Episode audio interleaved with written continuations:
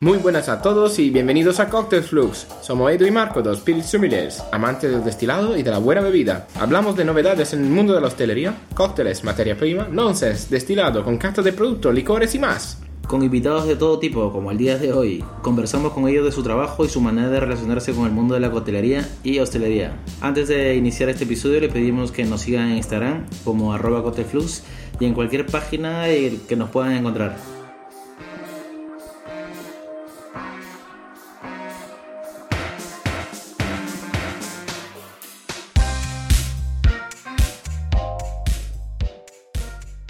Empezamos este episodio con eh, otro invitado. Antes no teníamos, no teníamos ninguno y hoy otra vez tenemos otro. Y nada, nuestro invitado de hoy viene de Uruguay, se ha traído su gato en avión, es una guía turística, camarero explotado, bartender, encargado, amante de cosa amarga y fetichista del pandán, Nico Romero. Bienvenida, bienvenida, bienvenida. Es una muy buena intro, ¿verdad? Creo que te la has, te la has currado con sentimiento. Eh, Nico Romero, Nicolás Sin tilde, por favor. Nico, Nicolás Nico Romero está perfecto. Nico Romero. Pues muy bien. Gracias por la presentación, chicos. Y la verdad, me, me encanta que me hayan invitado. Muy bien. Bienvenido, Nico. Un Gracias. gusto conocerte, un gusto... Lo mismo digo, estimado Edu. Ya a ti se te Un gusto te conocerte también, No, Nico. hace tanto que te Eh, Estoy honrado de estar en tu presencia, por fin. Por fin. Nos vemos una vez cada, Eso es tu culpa porque te vas de viaje cada a- eclipse, a- eclipse o lo que a sea. Tailandia, movidas de esas. Eso. Pero me gustó lo del panda. La verdad, estaba esperando un comentario así. Eres un fetichista del pandán. Es verdad. Un purista, diría yo. Mm, un enfermo. Un obsesivo. enfermo del pandán. sí, señor. Y nada, Nico, eh, cuéntanos un poco quién eres para quien no te conozca. Vale. eh, un purista de pandán. Efectivamente. Bueno, nada, soy bartender. eh, Creo que empecé un poco en esta carrera hace 10 años. De hecho, creo que hizo hace un mes y medio por ahí. en- creo que fue por el 19 de abril del 2013, si no me, mal no recuerdo. Nada, cumplí 18 y a los. Creo que a la semana y media, dos, ya estaba detrás de una barra. A ver, como todo, ¿no? Como barback y demás. Haciendo eventos. Y bueno, y después fue como un poco más progresivo. Hasta que un día eh, me tocó tener un trabajo en el cual tenía que madurar porque mi, mi padre me dijo, bueno, ya está bien de los fines de semana, trabajar, trabajemos de lunes a viernes, digamos. Y nada, y empecé a trabajar de, de bartender, medio camarero, y bueno, y hasta que un día me explotó la cabeza a través de una masterclass. O sea, para mí el mundo era mojito, daiquiri frozen y poco más, que que muchos arrancamos así también, con las barras de eventos. Nico, pero esto empezó en Uruguay, ¿no? Estamos En de Uruguay. Sí, sí, correcto, perdón. Este, yo hace cuatro años nada más que estoy en España. Y nada, empecé haciendo. Para mí era el mundo era el ron y poco más. La verdad no tenía idea de un gin tonic ni lo que era estar detrás de una barra. Ron, Ronnie Fernet. Ron y Fernet, y Campari. Y Campari a morir. Pero bueno, después, eh, nada, un día me toca ir a una masterclass que me aviento un poco ahí buscando algo nuevo, pues no sé, la vi, me llama la atención y ese día me voló la cabeza y ahí entendí que era un mundo infinito. Y hasta el día de hoy, después, bueno, me, en- seguí trabajando en ciertos lugares en España en un sushi que mezclaba sushi, hamburguesas y cócteles, que era una combinación muy extraña, pero muy ganadora, que era buenísima. Y después, bueno, me vine a España. Bueno, me tocó hacer mi trabajo de inmigrante mal pago, como digo yo. Ustedes seguramente me entenderán. Y nada, y después, este, bueno, en Jingo, que es donde estoy en el día de hoy, que soy segundo de barra. Y Jingo, me, Jingo. Jingo, Jingo, y me dedico un poco más a lo que es la parte de Jinko, creatividad. para la gente que no más o menos está ubicada, no ubica a Jinko, ¿dónde...? Jingo es un es aquí en Madrid, es un sky bar que se encuentra en un hotel que se llama VP Plaza España, en este caso es una cadena de hoteles. Es, eh, está en la planta 12, es un sky bar y restaurante en el cual tiene unas vistas espectaculares, mezcla un poco elegancia con algo un poco más desestructurado y bueno, mucho cóctel, que la verdad está buenísimo, que es donde, bueno, por lo que estamos hoy. Y es un lugar que la gente suele ir mucho, también como atracción turística, por fin y al cabo ver Madrid desde el cielo, pues, bueno. Sí, sí, yo he estado, yo he estado ahí tomando algunos cócteles y, Ah. y la vista que tiene... Lo he mandado yo. ¿Ah, sí? Y la vista que tiene de las noches de Plaza España es, espectacular. Es hermoso. De hecho, eh, Marco no sé si estaba en esa época, pero creo que no. Cuando fue lo de Filomena, que cayó nieve aquí Sí. en Madrid, Ah, no, no, no estaba yo. fue Me absolutamente hermoso. Locura, hermosísimo. Este, la verdad fue increíble. Y nada, la verdad que está, sigo muy contento de estar ahí. Yo creo que si sigo a- en- en- haciendo algo es porque realmente me gusta, que es lo- es como el motor que, que- con el que me manejo. Y la verdad, sigo siendo muy feliz ahí. Y aparte, sobre todo, con todo el tiempo hay un desafío nuevo. Claro. Y está cerca de casa. Está a 10 minutos. Has visto. Y, y claro, para que no, lo que no recuerdan, que Marco dijo en uno de los inicios del podcast, dijo que había trabajado ahí.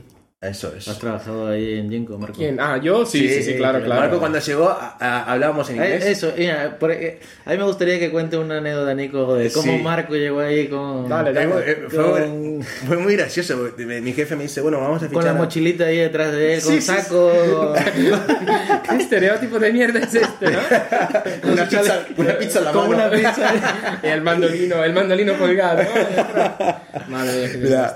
Marco cuando, cuando llegó, mi jefe me dice, voy vamos a fichar un chico italiano. Dice, eh, habla inglés de maravilla, pero español poco y nada, así que lo vamos a tener que ayudar. Y los primeros días con Marco era todo a base de hablar en inglés.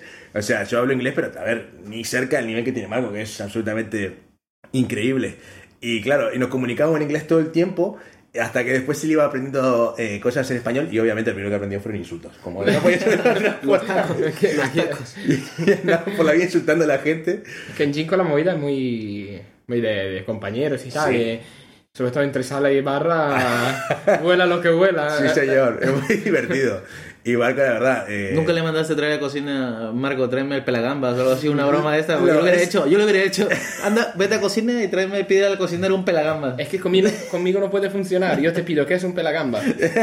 ¿Sabes? Tienes que explicármelo. Y una vez que me entero que es un pelagamba, te digo, pues no, no. O sea, Marco es muy escéptico. O sea, yo, yo diría, ¿qué es una gamba? ¿Qué, y, y que hay que pelar. Y luego tú me cuentas y yo te digo, cógetelo tú, ¿no? Estoy de acuerdo totalmente. Marco, sí, ¿verdad que se- Si no, si no conoces el idioma, eh, estos chistes no funcionan. No, pero hay gente- pero hay gente que no se te iba. enteras. O, o te vas directamente y te dice, me han mandado un pelagamba, yo no sé, tú lo tienes. Pero sí, sí vi a Marco hacer bromas de ese tipo a otra gente. Ah, o sea, que no le ah, hicimos a él.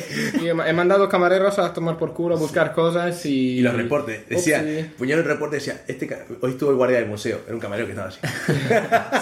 había, había mucha guardia del museo, eh, pero también eh, lo han mandado a su casa. Sí, claro. era, era gente que, que no espabilaba. O sea, había cosas que hacer y, y das vueltas con el comandador o con las manos detrás eh, buscando a los fósiles. eso era increíble. eh, sigue siendo la guardia del museo, eso. Increíble. Eso no, no mola, ¿a que sí? ¿Cómo trabajas tú, Edu? No, tú, tú No, espabilas yo- mucho. Este, este tiene... tra- Lo está a su trabajo, tiene que espabilar. Es que Sí, sí, que tiene- en la recepción, el hotel, eh, una cosa, es la otra, el, el invitado, el huésped. Ah, hostia, sí, sí, Sí, sí. sí, o sea- a donde estoy ahora, claro. Ese sí. o no tiene Ah, nada claro. que ser, o está a tope con 3.000 personas Eso que le sí. piden cosas. Y- Pero, y- ¿de qué y car- en qué y cargo estás ahora? Y el teléfono en la mano. Room service y... ¿Pero en qué cargo estás ahora?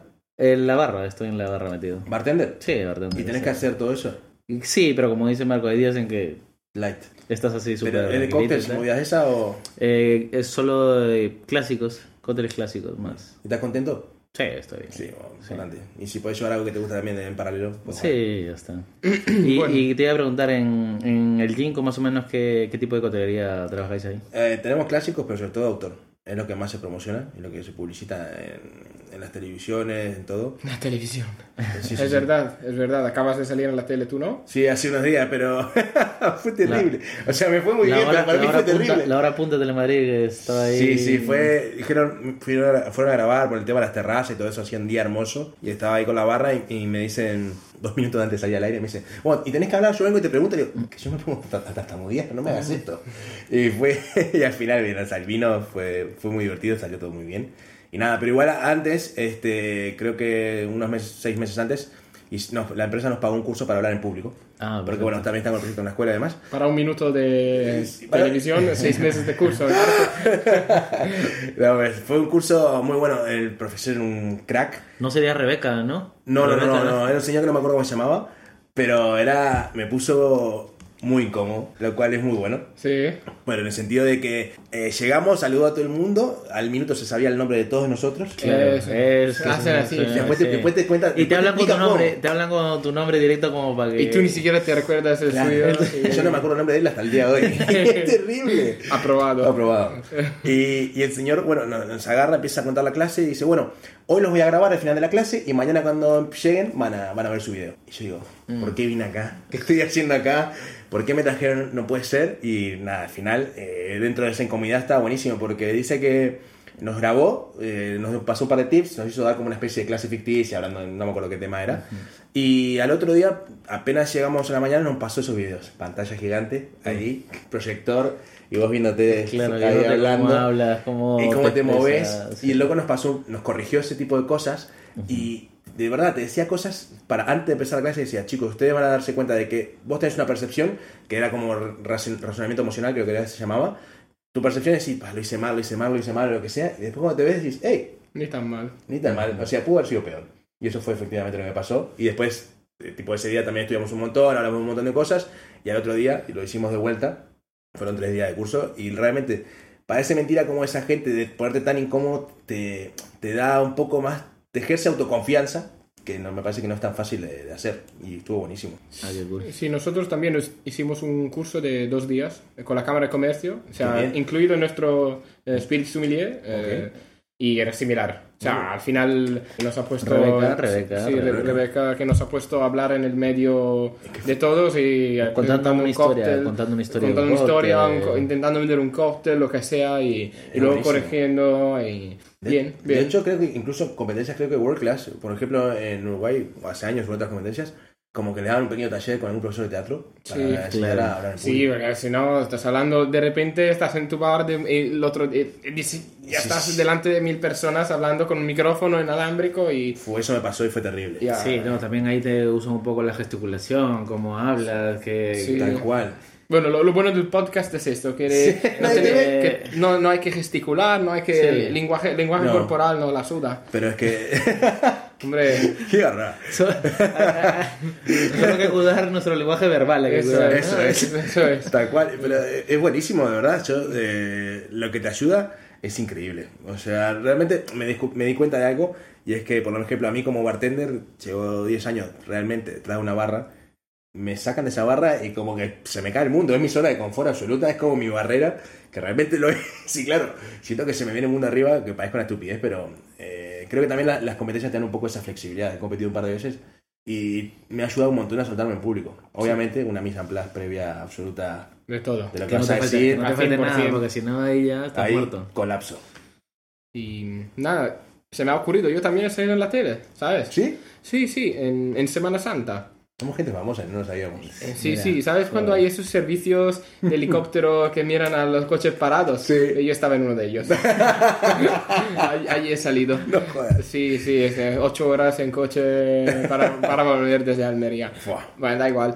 Eh, has salido en Google Maps, creo que eso- he he, he salido en Y que Waze. he pixela en la, cara. Eso. Lo que eh, importa es la intención. ya, hombre, para salir he salido. Luego que se... No. Yo sabía de estar. Sí, sí, sí, nada, está bien. Yo, yo he salido antes, pero. Nada, siempre me pone muy incómodo las cámaras. Digo con amor, pero es verdad. Y mm, Nico, eh, entonces tu proceso creativo, cuéntanos un poco cómo funciona. O sea, que al final eh, tú te has encargado de, de las cartas del Jinko, Sí. tú y Jorge. que Saludamos, chao Jorge. Gracias. Eh, saludos, Jorgito, querido amigo mío. Y Es un, es un gran tipo, ¿eh? Es un gran jefe. No quiero decir. No, No, quiero, no. quiero quedar como mamadera, como si fuese en Uruguay. Pero es un gran tipo. Yo lo adoro y la verdad, eh, como jefe es la hostia. Honestamente. Me... Y sobre todo para alguien que, que tiene un poco esa movida de crear. o- a, a mí, la verdad, no es por nada. Me gusta la barra, me encanta hacer cócteles, me encanta todo. me- mm, pero sobre todo me gusta crear. Es algo en lo que me lo paso muy bien. No sé si a, me imagino que a usted también un poco les pasará. Pero eh, no sé, es como entrar en otra área diferente dentro de lo mismo y que me ayuda muchísimo. Y tener a alguien que te dé, un jefe en este caso, que te dé la soltura y un equipo que también te apoya, porque la verdad, eh, no es fácil tampoco para un equipo que está recibiendo jaleo, de que le estén dando caña todo el tiempo en el servicio y tengas a tu otro jefe, lo que sea, cocinando atrás porque tiene que sacar un menú. Pues que tener un equipo detrás que te soporte eso me parece que es buenísimo y nada, creo que es justo mencionarlo. De acuerdo un poco al, método creativo, es un poco hippie y melancólica la idea de lo que, todo lo que voy a comentar, pero sí, sí me pasa que, por ejemplo, a nivel, a nivel creativo, una vez que creo un cóctel, lo rompo. Eh, no literalmente, pero sí desarmo toda la receta y la vuelvo a armar. Y eso también funciona a la hora de hacer baches y demás, pero sobre todo lo, lo lo rompo para volver a tener diferentes puntos de vista. Y ahí incluye un poco operativa. Eh, si realmente eh, le saqué todo el, el partido que le podía haber sacado a un producto. Por ejemplo, por decir una cosa que fue el último que usamos en el nuevo menú, que era Butterfly Pea Flower, esta flor que era, está buenísima, pero no aporta mucho sabor. Es una tisana que, no sé, como buena tisana, Tiene un sabor ahí que se puede trabajar a alta temperatura, que eso está bueno, que no es muy difícil estropearla. Pero eh, tiene esta curiosidad de que el color es azul y en contacto con el- un cierto nivel Cambia de pH. por el claro, pH cambia, sí. Eso es. Y nada, y trabajar, decir, bueno, hago un sirope, sirope no le saco rendimiento. Pues, ¿qué hago? Ah, eh, Bueno, la infusión en alcohol, pues ahí me rindo un poquito más. Y es ver un poco todo eso a lo que hablo a la hora de romper. Después, a, a veces, si me ha pasado que me pregunten qué es la creatividad y, y siempre buscas en internet, primero te van a decir la típica frasecita, esta es la inteligencia divirtiéndose. No sé si va un poco por ahí, por lo menos en mi caso va más por otro lado. Sí diría que yo lo que veo los cócteles, o la coctelería en sí, a la hora de armar un cóctel es como si fueran matemáticas. Yo lo que veo es una operación combinada donde en vez de sumar números y letras, pues estoy trabajando con sabores. Por eso me parece que es eh, sumamente importante como cuando ah, me encanta hablar con la gente de, de un poco los registros que tiene a nivel de sabores, porque si bien, incluso en tu mismo país, pero cuando estamos acá estamos hablando de tres personas de tres nacionalidades, nacionalidades diferentes, donde tu paladar puede que sea un poco más ácido, el tuyo un poco más amargo y el mío también. Vaya por ese lado, bueno, o absolutamente mediterráneo tuyo, mejor dicho. Eh, 100% mediterráneo. 100% denominación mediterráneo. de origen. Sí, sí, albahaca y tomate a morir. Caprese por todas partes. Y queso. Y queso. Por todas partes. Y eso, en, mi, en mi vena se sale Aceite de oliva. Sale aceite de oliva, eso.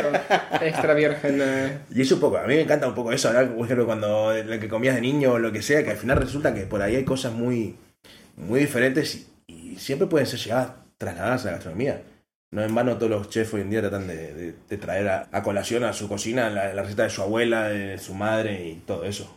Que sí, que es una utopía, que solo sirve para caminar, que sí, detrás de algo que es inalcanzable porque a veces puede hacerlo muy bueno, pero siempre va a ser diferente. Y también lo diferente mola. Y seguramente yo creo la creatividad conlleva restricciones. Sí. O sea, cuando tiene restricciones y requisitos, allí sí que sacas creatividad. Sí. Porque es, es muy difícil crear cócteles desde nada. Totalmente. O sea, eh, no es que sea muy difícil, pero sacar un concepto sin tener algo como guía es más difícil que, que te digan, Sí, sí, sí, hay que, tiene que tener pomelo, o Claro. eh, no sé, tiene que tener este destilado, Tal o cual. hay que trabajar con este ingrediente. Ahí sí, pero Eh. cuando no tienes nada, Creo que es un poco la, la ventaja de. Solo asocio a dos cosas. Una es Uruguay, que Uruguay, a ver, es un país maravilloso, pequeñito al sur de Latinoamérica y la verdad, eh, tenemos productos geniales locales también, pero a veces un poco toda esa movida que ves hoy en día con las redes sociales de eh, Instagram y demás, fotos de bartenders en Londres, en Europa, en, en Estados Unidos, que decís, bueno, esta gente mira con lo que está trabajando y a veces en Uruguay no llegan esas cosas. Una vez pasó que estaba trabajando y vino un chico, ah, no, porque este, este muchacho es un bartender de Londres, no sé qué, vio mi barra y me dice, pero no tenés zumo de arándano, o sea, ¿cómo- ¿dónde compras el zumo de arándano si no lo vi por ningún lado? Nada, lo hago yo acá. Le hago un sirope de arándano lo que sea, y dice, ¿y cómo haces? Y claro, y es un poco eso, que a veces acá en Europa, después vine y me mal acostumbré a que hay ciertos productos. Sigo buscando siempre mi línea de trabajar con lo natural, pero sí es verdad que hay mucha facilidad, hay mucha diversidad de productos que para mí es buenísima. Sí, en Sudamérica, por ejemplo, que yo vengo de Perú, hay cosas que, por ejemplo, incluso, si, no sé, mis amigos que me escuchan ahí de Perú, la Fanta Limón, creo que hasta ahora, no, no sé, que me- alguien que me escriba luego, eh, que no existe. En Uruguay tampoco. En Uruguay tampoco existe. De hecho, lo que extraño de Uruguay es la Fanta Momelo, que acá no hay. ah, eso es rico. La, la Fanta Pomelo es la hostia, está buenísima. Eh, de hecho, esta Pomelo pasa a los toros. O sea, en Uruguay, por ejemplo, es muy típico que vos a la hora de comer, en vez de comprar una Coca-Cola, no sé si puedo mencionar marcas o no, pero. Sí. Bueno, eh, compramos soda de pomelo y, y es buenísima. Y mi hermana toma agua tónica y la otra. O sea, el pomelo es. Las mesas están. pues, Es el vida. Es vida. Claro, y el ginger, ginger beer, por ejemplo, tampoco. Allá No es es, popular. muy... No es nada. El ginger ale es el que más, por ejemplo, en. Perú al menos es el que más está arriba, Sí. pero ginger beer, Claro, bueno, Nada. chicano. Claro. El para el chilcano. sí. sí. Por eso a mí me llama la atención, digo, este co- ellos tienen este cóctel desde hace tiempo, y nosotros, claro, el ginger beer llegó hace unos años a Uruguay, pero claro, llegaba, por ejemplo, la Britvic, que era pequeñita, creo que si no me equivoco. La- la mini- las botellas de 50 centilitros, ¿no? Sí, La- ah, Allá la tenemos de dos litros. sí, sí, sí, sí, para nosotros era súper raro, decís, Claro. ginger ale era como un producto que encontrabas no en todos los supermercados. que la ginger beer es muy popular en Europa, yo creo. Sí, totalmente, bueno, bueno, origen Sobre todo en Inglaterra. Claro. También hay alcohólica. De hecho, hay niños que beben, me pasa que vienen chicos de Sí, niños pequeñitos y ginger beer. Y sí, pero este paladar, o sea, ya, ya le pica, ya tiene sabor, digo, qué Sobre potencia. todo la de Schweppes con chile, además. Es como... Ah, Y se esa como si fuera un juguito ¿eh? cualquiera, es Eso te pega una hostia. Estás loco. Después, eh, no sé, a nivel eh, origen de la creatividad, no sé si va un poco por este lado el tema o no. eh, siempre, siempre lo defino co- como, jugar un poco con el niño interior. A mí honestamente, me- cuando era niño, bueno, fui niño hijo único por no sé, 12 años hasta que nació mi hermana, más la más grande, después tengo otra más, que se llama, bueno, Antonella de Yasmín, que les mando un besote. Este, Que nos siempre- escuchen, ¿eh? Pero, sí. o sea, ti- Vale, vale. Tú tienes el deber moral Que- que nos escuchar. escuchen. No, ustedes me mandan el clip y se lo envío automáticamente. Ah, vale. Ese mismo. Muy bien. Así que le mando un besote. Este, me pasa que, nada, todo el día pasaba dibujando, dibujando, dibujando, dibujando, dibujando y jugando, no sé si yo soy hijo único. También fuiste hijo ¿Te, único. te, no ma- te maquillaban o qué? Jugaba con Barbies, pero no me maquillaba. A ver, ahora no hace falta, o sea, que luego nos cuenta cómo, qué, pasaba, qué pasaba en esos cuartos. Qué horror. No, no era ese tipo. No, pero sí dibujaba un montón y, por ejemplo, me encantaba, eh, no sé, coger una tarjetita de Yu-Gi-Oh! Es decir, Capaz que estoy yendo muy retro, ¿no? Sí, sí. no, Vale, no, Yu-Gi-Oh. Yu-Gi-Oh. Sí, y copiarla, dibujarla un poquito más grande. Y me acuerdo que una me, Hostia, yo lo hacía con Dragon Ball, tío. Ahora que- Bueno, Dragon Ball, todo eso, era buenísimo. Este, y nada, estaba la tarjeta de Yu-Gi-Oh! dibujando y creo que me enojé al final o algo así. Y me enojé y le dije, mira, mamá, me, vale, no, le, no le dije, mamá, me frustré porque seguramente no estaba en mi vocabulario la palabra, me frustré. Pero Eso, eso desde que ha empezado la hostelería te ha salido, ¿no? lo aprendí ahí. ¿Por qué no me sale esto? Y nada, le mostré el dibujo y yo tipo, todo, todo enojado. Digo, mirá, me, me pasado horas dibujando. Me dice, bueno, mira, si lo, puedes, si lo ves desde acá, podés asociar que cada uno de estos circulitos de colores es un poder diferente y tiene un torbellino de poderes. Hostia. Y para ella tira una, estu- una estupidez, para ella capaz en el momento, pero a mí me marcó toda la vida. Es como ver las cosas desde diferente punto de vista. Y es un método que aplico totalmente a, a la parte de los cócteles. Por eso hablo de lo romper, que fue con lo que inicié. Eh, trato de romperlo, volver a armar, porque creo que me ha pasado a través de la experiencia de encontrar diferentes sabores, diferentes técnicas, solamente de buscar otro punto de vista. Lo mismo que tal, después, a, la- a nivel garnish también, que por ejemplo es uno de mis lados más frágiles, digamos. Este, este menú lo hemos trabajado muchísimo este, y nos lo hemos currado bastante. Pero a veces, por ejemplo, mi debilidad son los garnishes y digo, me ha ayudado muchísimo la técnica de romper y volver a armar para encontrar ideas distintas que puedan llegar a, a quedar bien. Pues muy bien, muy bien. Eh, nos has contestado. Más que esto no sé qué pedirte. Y nada, hoy catamos chinar, Eso es. En realidad mi, el chinar es una... que nos los ha pedido y que me ha costado mucho encontrarlo. Pasa que, a ver, yo te- tenía chinar en casa hasta hace menos de una semana. Una semana que hablamos. Pasa que mi- tengo un mi gato, para los que no saben, se llama Fernet. Fernet. Y tengo la teoría conspirativa, eh, o conspiranoica, mejor dicho, porque me está ejerciendo cierto me- miedo el gato ya, de que rompe cada aperitivo de la casa que no se llame Fernet. Ya me rompió una botella de Aperol, ahora la semana pasada una de Chinar, y no sé cuál va a ser la siguiente. Tengo que andar moviendo el fiero de ahí, era porque... El fiero. Sí, va a ser la próxima. Y nada, en Uruguay y sobre todo en Argentina es una tendencia, bueno, o era por lo menos hace un tiempo, el Chinar Julep, tendencia absoluta, se dio un montón. De hecho, es lo que yo bebía cuando salía de bares después de trabajar. Por ejemplo, siempre iba al mismo bar, Bakers, que es un bar de Uruguay que me encanta, que tengo uno de mis grandes amigos ahí, que es el Poroto, que en español sería el haba. El lava. Haba no, ¿cómo, cómo se dice? ¿Un- ¿El guisante? No lo sé, no lo mires, Ah, no, no me lo pidas a mí. Sí, eh, es un, pues, es un poroto. tipo de guisante, ¿eh? sí, es un tipo, es como... No lo pidas a mí. Pues está, bueno, sería el haba o el guisante en español de España. sí, sí. Este, y hace el mejor Chinar Julep de- de- De que he probado en mi vida. Sí, sí, al final le, ¿Qué, le echan qué- fruit. qué recetas suelen usar ahí? Eh, por lo general es chinar, eh, zumo de pomelo, eh, zumo de limón, un toquecito de azúcar. Y hay gente que le echa un splash de soda o de tónica. Y, hoja de hierbabuena, gente que le pone albahaca también. O sea, solamente poner chinar, pomelo y, y una hoja fresca, pues estaría. Y él tiene particularidad que le echa un chorrito, un float ahí de Fernet al final, que me parece absolutamente increíble. Un poco más de alcohol encima del alcohol. Claro, pero bueno, pero es bajito, es que tiene 16% de alcohol, 16,5. Sí, sí, es un vermú. Sí, Sí, está, sí. Sí, está muy vale. bien. A ver, Vamos A a, ver. La maldita, por eso estaba perdiendo. ¿Se abrí en la mochila o qué? Pues, ¿O me la vendieron ¿La, abierta? ¿La compraste usada o qué? ¿Te, la re- te la rellenaron? Mira, que la por qué la he comprado en el corte inglés, si no tendría la duda. si no si tendría acaso. la duda. Esa fue generosa, ¿eh? Esa fue generosa. No, esa para los dos, esa para los dos. Ya, ya, para los dos. Nico saca la copa.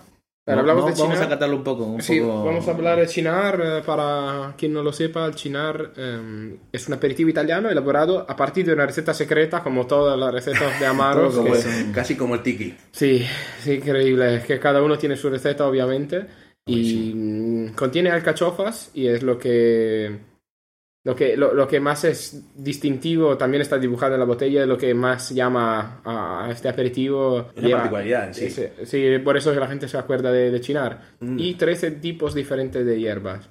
y lo han estrenado en 1952 en Italia. Mm, a ver, Chinar pertenece al grupo Campari, ya, ya que estamos. Eso fue después. Y Wikipedia nos dice en el 52, Difford dice en el En 49. el 49. eh, bueno, Bueno, no, no vamos a pelear por los Sí, años. no, eh, por botánicos, eh, Wikipedia le dice 13, Difford pone 12. Lo que está claro es que China está buenísimo y eso que a mí Sí. me importa. Sí, eh, sí, un al poco final por- que la receta es secreta y también puede ser el año del, Sí, nacimiento. secreto, Sí. secreto también no tiene. que Ponen sí? varios para despistar. Sí, eh, sí, claro. no- Todo es secreto.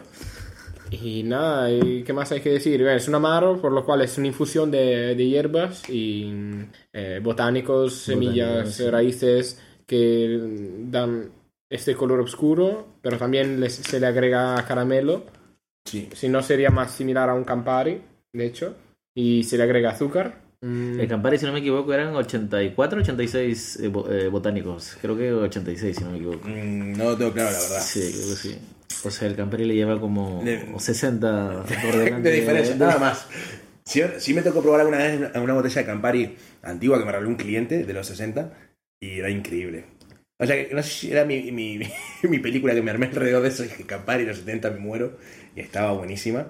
Y me imagino más amarga que al día de hoy. seguro que sí, ya no me acuerdo mucho, pero sé que en el momento fue un éxtasis absoluto. Bueno, esto, o sea, el chinar es amargo, pero está azucarado también. Sí, está superado, se Y nota. como hemos dicho, 16,5 de alcohol, por lo cual eh, Va muy es, fácil. sí, es como un vermú al final, pero Un poquito más. muy amargo. Sí, a mí me flipa, la verdad. De hecho, esto Sí, frío. eso, eso te iba a decir, me tira más como Sí, y, tirando por nosotros, vermouth y y nosotros tal. lo estamos Uf. tomando a temperatura así, de, de Sí. casa. Y no está mal. Esto en la nevera y con tónica, si no tienes un pomelo o lo que sea, Sí. va Con maravillosamente uno de tus vasos fríos sacados de la nevera, quedan... Es una pequeña manía de, de Hemos bartender. hecho un desayuno con eh, vasos de congelados y hielo A para cinco, zumo de cinco. piña. Sí. Y yo que me lo trago del bote, tú Ya. que sacas... Bueno, pero eso también lo hago cuando nadie me ve. Ese estaba nuevo igual, ¿eh? No Muy, sí, sí, eso. Y no he escuchado el rollo... No, te juro que estaba abierto, Sí, pasa sí, que no me prestaban atención. Sí. Y nada, el chinar se suele combinar con muchas cosas, sobre todo con cosas dulces para el contraste. Eh, o sea, está en, en unos cuantos clásicos con... El cítrico en eh, general le va muy bien. Sí, cítrico, con eh, coñac, con licor de naranja, con ron. Hay bastante, bastante combinaciones, da complejidad también en un amaretto sour, por ejemplo. Se le puede echar un 15 de chinar y, Mola. y, y le, le da una dimensión diferente. Nosotros ahora estamos con un whisky sour de guayaba y tiene un poquito de un whisky ahumado y le echamos chinar. Bueno, es- o sea, esto es un spoiler del nuevo menú, pero Eso, acabas de, ¿verdad? Acabas de, de estrenarlo, ¿no? ah, O sea, sí. de, de- de presentarlo. sí, lo acabo de presentar de, de forma interna, digamos, y la verdad ha sido un éxito. Si sabes cuándo va a salir, para que... Ya no, o ya nos avisará para pasarnos un día Me- de hecho, les avisaré, porque Sí. todavía no tengo la fecha, hacemos un par de presentaciones antes, pero avisaré. Me, me encantaría que, que la verdad, que vayan a probarlo, sería espectacular. Sí, Cuando, cuando ya esté la carta pues, puesta, pues Sí. pasamos y nos avisas. Igual a todos los que nos, que nos escuchan, Sí, Sí. avisamos y los que quieran Por pasarse favor. a probarla. Yo creo que sería dentro de tres semanas. cinco años. No. Las cosas de Palacio van despacio, pero tampoco tanto. Sí, bueno, en unas semanas seguro intentaré pasarme por Jinko con este. Sería un a ver placer. si coincidimos. Eso, y eso. nada, eh, también se puede con- sustituir Campari con Chinar en un Negroni. Hay muchas ser- recetas de, de Negronis con. Bueno, Negronis y todos sus primos, ¿no? Americanos y demás. Con chinar. Y la verdad, hace la diferencia. Pasa que creo que también es de vuelta de lo mismo. Es un aperitivo que entra muy fácil. Y la verdad, el Negroni para mí es un cóctel delicioso. Eh, pero claro, a veces está bueno también jugar un poco, ¿no? Al fin y al cabo es lo que. Eso es lo que nos dedicamos. A que sí. Y, y nada, comentamos el Chinar Julep. eh, si quieres no- darnos la receta. Esta, ahí va, va por Yo, este lado. yo, yo, si quieres, antes que empiece la receta, eh, hacemos un pare, un corte. Eh, Tenías que trabajar. no, no, lo digo por... No tengo tiempo para hacer todo este corte, chaval. Sí, ve ping, ping y boom. Sí, sí, sí, ¿sabes? hola. Pim, pum, pam. Este, ha abierto un digo, ordenador en su puta vida. Escucha, lo que te digo por el, el parking. Se me va a ir a la mierda. Ajá. Si no voy en tres minutos. Pues nada, eh, tuvimos una pequeña pausa en la cual eh, Edu recogió todas sus cosas y se marchó corriendo por, por tema de aparcamiento, como hemos dicho, y, mm, y nada, no pudo despedirse porque iba ya tarde. Así que seguimos. Y con eso no hay bromas ni nada. O sea, Con eso se juega. Tenía, eso, tenía que marcharse sí o sí, por lo cual... eh, Pero les mando saludos, eh, no se preocupen. eso, eso es. Entonces, eh, la receta del um, chinar eh, Bueno, julep... aquí eh, hay una eh, 60 mililitros de chinar, 15 mililitros de zumo de limón, 15 de jarabe simple, 30 de jugo pomelo y una hojita de hierbabuena. ¿Tú estás de acuerdo con esto? No. Muy bien. No, esa es buenísima, eh, esa es muy buena. Pero en realidad el chinar, a veces lo que hacíamos era un poco un chinar con menos predominación de chinar, sino que sea aún más ligero, Ujú. porque bueno, por el calor, que era algo así como 60 mililitros de chinar, 60 mililitros de pomelo, Ajá. 30 de limón, por un poco el punch más ácido, y unos 15 de azúcar, Ok. con un golpecito de soda y hojitas de hierbabuena. Ah, ok. Entonces un poco más de pomelo, más, o sea, más de todos, mismo chinar y Eso soda. es, más light, más ligero. Un poco Sí. también por el calor y todo eso. Sí. Y hielo, hielo roto. No, no tanto el Pebble Ice, ¿sabes? Así. Sino el Crushed Ice, sino más bien un poquito más grande. Sí, sí, yo lo pilé. Hielo pile, bueno, igual. Para, para la gente que... Me, que- quiere- me quieres hacer crack con los nombres y al final es lo mismo. No, es que, es que no, tú quieres el listillo con Sí. los nombres ingleses, pero, Pero no, no- yo, yo he visto que hablando de Crash Ice la gente no se entera. Sí, bueno. Es una lástima. No, porque- pero bueno, aparte de, yo qué sé. Lo odio el hielo. odio estas cosas. Mm, ¿Algo más? no, nada, beber chinar, por favor. Este. Y me estabas comentando algo de un váter de 12 años. No, ¿por qué eh, tenés que empezar por ese lado? No, Justo. Eh, ¿Qué ha eh, pasado? Tras bambalinas estábamos hablando un poco de- de- del origen de, de- ser por qué bartender. Mm. Y es, bueno, mi papá, bueno, en realidad es la ter- soy la tercera generación de. Tercera generación de Sufriendo la hostelería. Empezó mi abuelo, tenía un bar, después. este, Frustrado. todos, todos con estrés, fumando. No, mentira. Tú no fumas, pero No, no eh, fumo. es una lágrima, un milagro que... No, yo qué sé, podría ser otra cosa. De momento leo, que eso es bueno. Yo, yo lo he dejado completamente, ¿Sí? sí, pero cuando hay eventos largos, si alguien tiene Toca. piti, yo, yo, yo le digo, oye, Por me- favor. Me, me das un piti, porfa. Un perrito mojado ahí. No, es que si no, tío... Yo creo que todos, en- no to- aguanto. todos desarrollamos alguna especie de. Adicción. Sí, sí, sí, totalmente. ¿A quién le gusta el Fernet? También la gente el alcohol, la droga, el cigarro, eso que está comida. Todos tenemos un desorden de algún tipo, es la hostelería en sí. Que no, no hay por qué tampoco hablar de ella, ni tampoco romantizarla. Sí. Si estamos acá es porque nos gusta y eso es lo bueno. Pero como todo, tiene sus movidas. Y nada, eso, mi abuelo era metre, después mi padre, mi familia, todo el mundo. Y mi padre cuando tengo dos años me muestra un video de unos Flair Bartenders.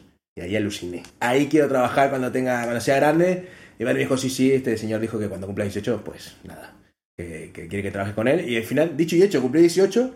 Eh, nunca me celebraron un cumpleaños. En ese momento mi padre, mi familia decide celebrarme un cumpleaños sorpresa. Y justo vino esta barra. Y ahí la vi, quedé como loco. Vi un tipo, eh, un bartender de verdad, el mismo tipo que había visto en los bartender videos. de verdad, no de mentira. Era increíble. Y haciendo cosas riquísimas que nunca había pro- probado. Yo qué sé, daiquiri de, de maracuyá, no sé. Pero cosas- es- ahora mismo, ¿tú dirías que eran cosas riquísimas? Sí, Ahora, sí, sabiendo sí. cómo, o sea, es- estando objetivo, o sea, quita la magia por un momento de tus recuerdos Sí. y, di- y dime, es como, como si, si tu, tu primer granizado fuera la leche, No. tu mejor cóctel. A ver, que- yo siempre digo que el primer mate nunca es rico. El primer mate o la primera cerveza, para, yo qué sé, no es rica, después la agarras y cariño. Pero eh, esto sí porque eran, yo qué sé, eran daiquiri frozen de maracuyá en verano, decís, es lo mejor que hay. daiquiri de fresa, no sé. Porque a mí me, eh, me demonizamos un poco mucho eso, el tema de los cócteles de colores llamativos. Lo estuvimos hablando de la otra punta, de los eh, granizados. Yo lo demonizo porque me da, me, me rompe el cerebro, me, me congela la cabeza. Y lo poco que tengo me lo Brain freeze. Te, te lo juro, me da un dolor que no, no puedo. Pero entiendo a la gente que pueda tomárselo de verano en la leche. Me alegro por ustedes. Ya, Malditos. disfrutarlo para mí. Claro, es como make blue, cocktail, blue cocktails great again. Es como un poco tomar lo, lo, lo, lo malo y lo mal visto y transformarlo en bueno. Tengo mucho amor por eso a nivel coctelería. Y en ese momento, nada, me, me muestran ese video y de- dicho y hecho, eh, llegué a mi cumpleaños, estaba esa barra ahí que era sorpresa, me encantó. Conocí al dueño que es Marcelo Baris, que es un referente de las barras móviles en Uruguay, es un crack, un tipazo, y empecé a trabajar ahí. Ahí estuve dos años y ahí fue cuando me, me enamoré un poco de... Bueno, me, me, me quedé totalmente alucinado con el tema de la... Frito. Totalmente, sí, sí, de ahí nunca más. Eh, No, no he parado hasta el día de hoy.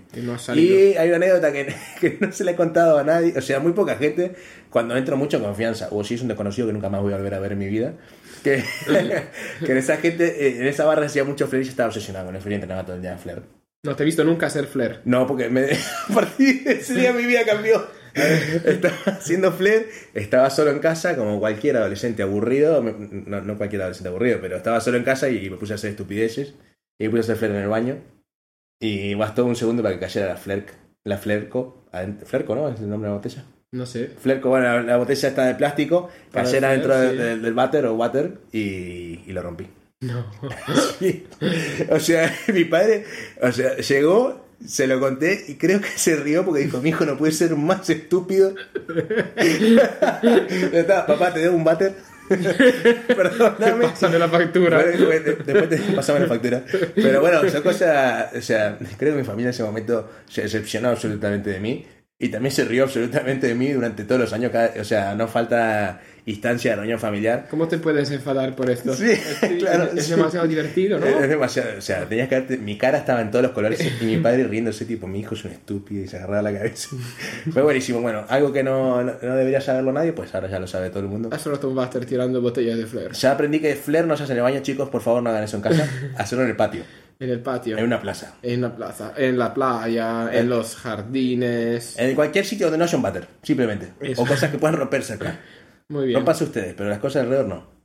Ahí fue mi primer, mi primer y último intento con el flair. Por eso yo estaba diciendo, ah, tanta pasión del flair, pero si nunca te he visto tra- a trabajar con flair eh, conmigo. No, no. Y bueno, yo tampoco hago flair, por lo cual. eh, No, ahora sí hago, hago para divertirme. Admiro mucho a la gente que lo hace, ¿eh? Este, Uruguay tiene Está muy bien. siete campeonatos mundiales ganados y es increíble. Está guay, pero para, a mí no me, no, me, no me hizo falta romper un váter para darme cuenta que, que no era lo mío. Pasa que yo necesitaba una terapia de shock. Allí, allí no, no me, me he dado cuenta muy rápido que no era lo mío y ni, ni siquiera he empezado Pasa casi. que soy un poco más excesivo con algunas cosas. Hay que romperse la cabeza contra la pared, ¿no? Para, para aprender. Para mí pasa que me hubiese hecho daño. Me lo tomé muy literal eso que dijiste, pero preferí romper un water. Bueno, Nico, eh, entonces, si alguien quiere ir a verte, eh, pueden encontrarte en Jinko Skybar. Eso Yo es. también puedo encontrarte en Jinko Skybar. También es verdad. ¿Ya? Ah, bueno, eh, tu Instagram, Eh, Nico.bar.romero. nico.bar.romero, Eso es. donde en pandemia le estabas dando loco con cosas. Sí, sí, ¿verdad? sí. Que el aburrimiento cre- creo Eso- que de vuelta volvemos al, al inicio de la necesidad. ya... Creo que en, bueno, no- en la pandemia estábamos todos jodidos de dinero y nada, hay que coger, yo qué sé, cualquier cosa, irse a la casa y transformarlo en un cóctel. Muy bien, sí. Era divertido, de verdad. Me la pasé bien la pandemia, no voy a mentir. Yo cociné más que, que, que coctelería. Es que no tenía muchas cosas. No tenía juegos, no tenía herramienta, no tenía nada. Cocinar era más fácil. Sí, yo, Oh, yo tuve una estúpida obsesión como todo el mundo con el pan, solo que a mí no me salió. breve cuento triste de Sí. yo. Yo no hice pan, hice todo menos el pan. Es que hice- hacía muchas cosas. Me daba mucha envidia ver a la gente cocinando pan eh, el en Instagram ¿no? y. Digo, Eso, estos con masa madre, eso. Perfecta, los odio a todos. Eso.